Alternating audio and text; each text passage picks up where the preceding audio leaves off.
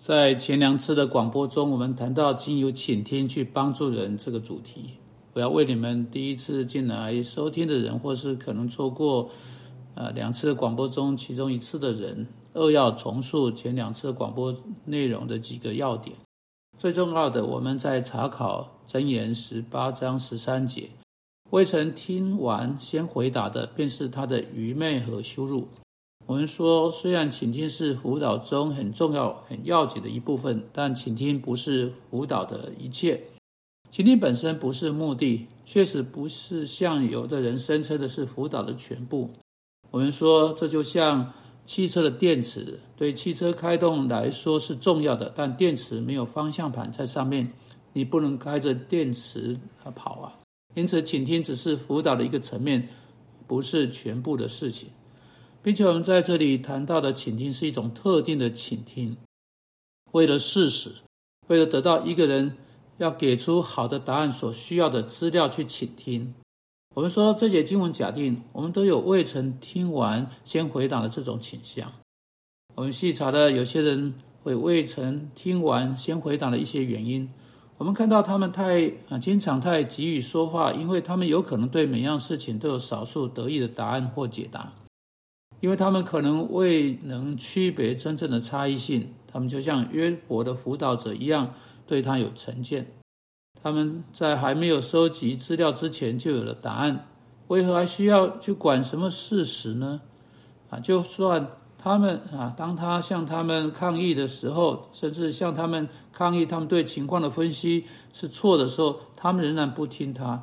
他们未能爱于爱他，如同哥林多前书十三章说的：“爱是凡事相信。”啊，但一个人去辅导另一个人，若是真的要帮助他的话，必须相信对方所说的话。如果他真的想要得到真相，他必须小心翼翼地听，带着相信去听。就算那个人在说谎，他仍然相信，甚至相信谎言，还会冒着人向他说谎、被人欺骗的危险。他相信这些话，直到事实本身驱使他去怀疑另一个人的话，这不会使一个基督徒嗯没有希望的成为轻信的人，使他一直一直一直相信谎言下去。不会，如果他真的认真看待这个人的话，就去问更细节的问题。要一个人对细节欺骗或说谎或歪曲是很困难的。不止这样。当他开始给出家庭作业，开始要求那个人依据他假定揭露出来的事实去行动的话，很快的说谎的事实就会暴露出来。因此，这不是一种没有希望的轻信，而是一件愿意去爱那个人、够爱他而去相信他啊所说的事啊所说的。然后我们说，有些人为了区分不同等级的回应，有人说我一直很紧张不安，然后就停在那里，然后人就说好。啊，请吃这颗药，请吃这颗药。有的人在器官上有有器官上的问题或身体上的问题，这不不一定是紧张不安的唯一理由。啊，的确，大多时候啊，啊，紧张不安不是由器官的问题造造成的，啊，有可能会在器官方面展现出来，但这不是它的起因。通常有某种行为上困难在它的下面。这个人他紧张不安，也许是因为他害怕漏报所所得税被国税的国税局人抓到，有可能他在报税上有困难，是因为他整个生命都建立在说谎和欺骗上面，因此他可能不仅仅要去处理他刚刚申报的所得税问题，他还需要去面对整个生命啊说谎模式的问题啊。接着，当然看起来相似的事情不一定都是一样的，就算结果是一样的，但起因可能都不一样。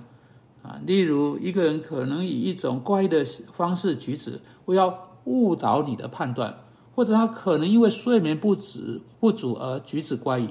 你要知道，两天包括更多天严重睡眠不足，在一个人身上会产生迷幻药的效果，或者他可能是因为吃了呃这个这个 LSD 啊，或者某种迷幻药而举止怪异，或者他可能因为这是他长年以来学到的举止方式而举止怪异。或者他可能因为哦，你可以填上呃千百呃千奇百怪的原因而举止怪异，又有谁知道会有多少的原因可能产生相同的结果？就像我们在另一次广播中说的，你可能呃从各种起因造成红鼻子，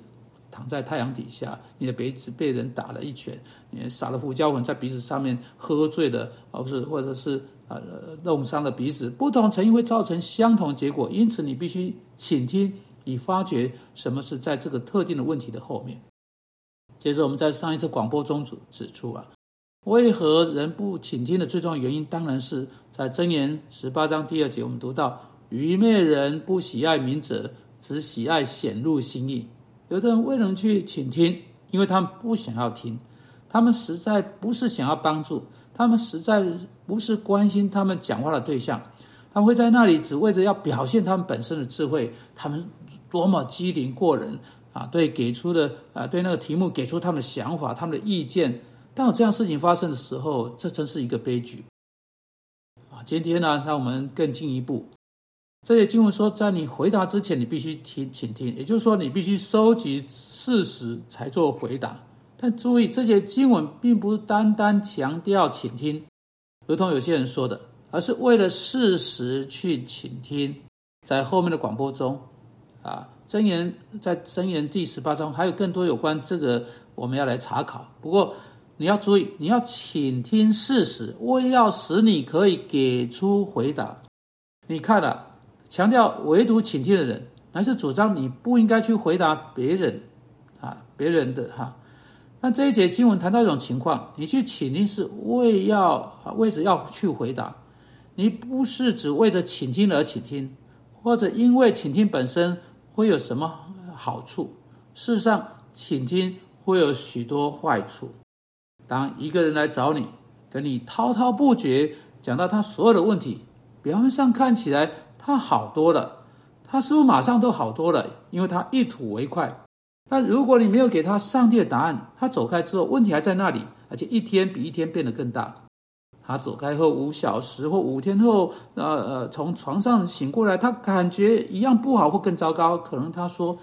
哎，我想这位上帝对那个问题没有解答，因为我去找那个真正知道圣经的基督徒，但他没有给我答案。”啊，因此，如果那个这么懂圣经、比我更懂圣经的人都不知道答案的话，很可、很确、很、很可以确定，就是上帝对这件事情没有答案。这就是会很是很可悲的事情，在你还没有意识到之前，他可能就为那样那样情况，在这种情况底下烧炭自杀。但这个收集啊资料的情况啊，跟快快回答的情况做对照。啊，在经文本身并没有指标说，倾听在解决问题方面会多么有注意。的确的，如果问题很小，啊，一个人可以借着谈话找到答案，没有人给他回应或给他答案，那么问题就可以由这个人本身自行解决的，他根本不需要跟别人谈。因此，这种情况啊，假定有人每天打电话给你，对你说：“如果你让我跟你讲话，如果你只要听我讲话，我会觉得好多了。”你你你拿着电话，你让这个人啊日复一日，日复一日，日复一日，跟你在电话上来个自怜的派对啊！你实在没有为那个人做任何事情，你真正是在伤害，而不是在帮助。下一次当那个人啊在打电话给你的时候，你为什么你为何不对他说：“请啊，听着，我想要知道事实是什么。如果你真的想要得到上帝对那个问题的答案，我可以听你讲。”但我要听事实，只有这样，我才能够很快的跟你谈到上帝的答案。在你一可以的时候，你一有了事实，你就立刻从问题转到上帝的答案。你或者发现这个人照着你从上帝的话而来给他的答案，开始解决他的问题，或者这个人会停止打电话给你，不再浪费你的时间，因为他真的是要的是同情，而不是解决他的问题。以那种方式给人同情，不是真正的同情。因为你如果真的够关心一个人，你应该关心到希望看到他的问题得到解决，而不是替他成为疏解压力的活门，不管压力有多紧。因此，我建议你去倾听，你要为了事实去倾听，你好好倾听一个人所要说的，然后拿着这些事实，拿着上帝的话，不论上帝话对这些事实说要去做的事情是什么，在你一有了真正的事实之后，赶快的把上帝话给那个人，你就。会发觉那些你以那种方式真正可以帮助人，以及那些你无法帮助人。主要求你祝福我们，当我们真正倾听别人时，使我们可以真正的帮助他们。奉基督名祷告，阿门。